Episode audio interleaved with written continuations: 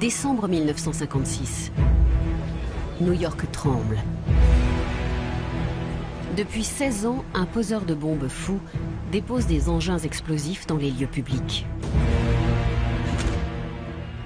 Consignes de gare, cabines téléphoniques, toilettes, cinéma. Aucun endroit n'est épargné. Michel Agrapard-Delmas, psychocriminologue.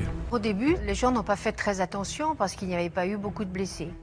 Et puis au fur et à mesure, il y a eu quand même 15 blessés, dont certains très graves. Dès lors, la psychose s'empare de la ville. Celui que la presse surnomme désormais Matt Bomber promet de passer à nouveau à l'action, et cette fois, il pourrait bien y avoir des morts. La police est complètement désemparée.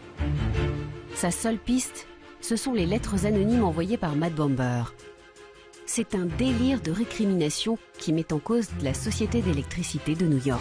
Laurent Monté, criminologue. Il va à trois ou quatre reprises adresser ses missives en parlant de cette société Edison, en disant que c'est vraiment elle la principale responsable de ce qui est arrivé. Matt Bomber pourrait être un salarié de la Consolidated Edison. Mais comment le retrouver?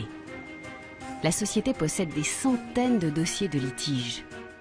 En désespoir de cause, l'inspecteur Finet, qui mène l'enquête, tente un pari. Il sollicite l'aide d'un psychiatre spécialiste de la criminalité, le docteur Bruxelles. Durant toute une nuit, James Bruxelles se penche sur les lettres anonymes apportées par Finet et au petit matin, le médecin pense savoir qui se cache derrière le poseur de bombes fou.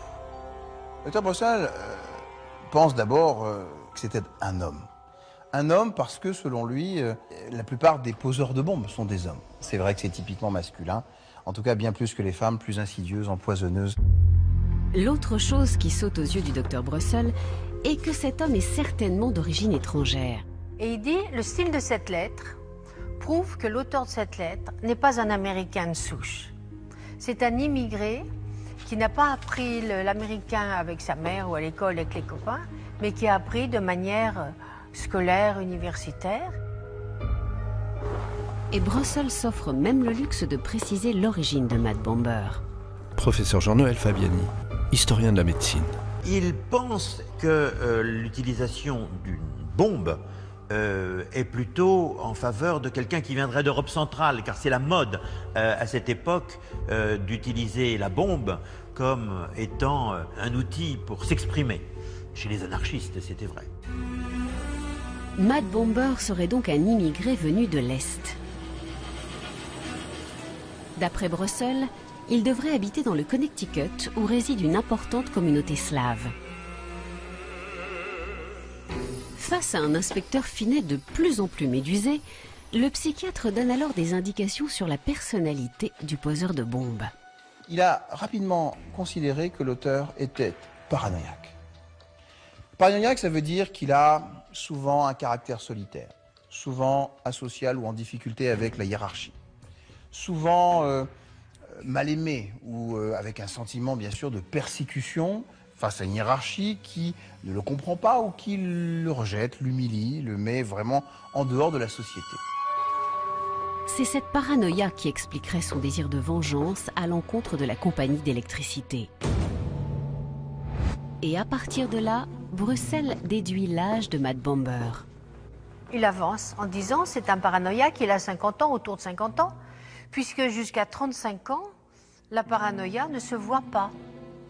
Donc la paranoïa est apparue dans les années 38-40, il avait environ 35 ans, donc maintenant en 1956-57, eh bien il a la cinquantaine. Pour Brussels, Matt Bomber serait célibataire. Et cela, le psychiatre le déduit de la manière dont Matt Bomber trace ses W. Il fait pas ses W pointus, mais il fait ses W en rond, il fait des ronds. Et quelqu'un qui fait des W de cette manière-là exprime un trouble sexuel. Parce que ces W ressemblent soit à une paire de testicules, soit à une paire de seins. Il en conclut un problème sexuel grave, qu'il est célibataire et qu'il est manifestement euh, en recherche d'une compagnie et qu'il n'est pas marié et qu'il vit avec son frère ou sa sœur. Et le docteur Brossel rajoute un autre détail étonnant. Quand vous allez l'interpeller, il aura un costume trois pièces, c'est-à-dire avec un gilet, et il y aura un double boutonnage. Alors là, franchement, les policiers ont rigolé complètement. Ils ont pris euh, Bruxelles pour un fumiste. Et puis, ils ont quand même euh, cherché. Fort de ces descriptions, les employés de la Consolidated Edison se remettent donc au travail. Et c'est cette secrétaire, Alice Kelly, qui au bout de quelques jours tombe sur une fiche qui semble correspondre. Elle appartient à Georges Meteski. L'homme a 54 ans, il est d'origine lituanienne et vit avec ses sœurs dans le Connecticut. Meteski a eu un différend avec la compagnie en 1931 suite à un accident sur une conduite de gaz. La police va décider d'aller au domicile de ce Georges Meteski. Il frappe à la porte. Un individu en pyjama leur ouvre. Mais il dit Attendez, je veux bien vous suivre, je vais tout vous expliquer, mais vous me laissez cinq minutes pour m'habiller.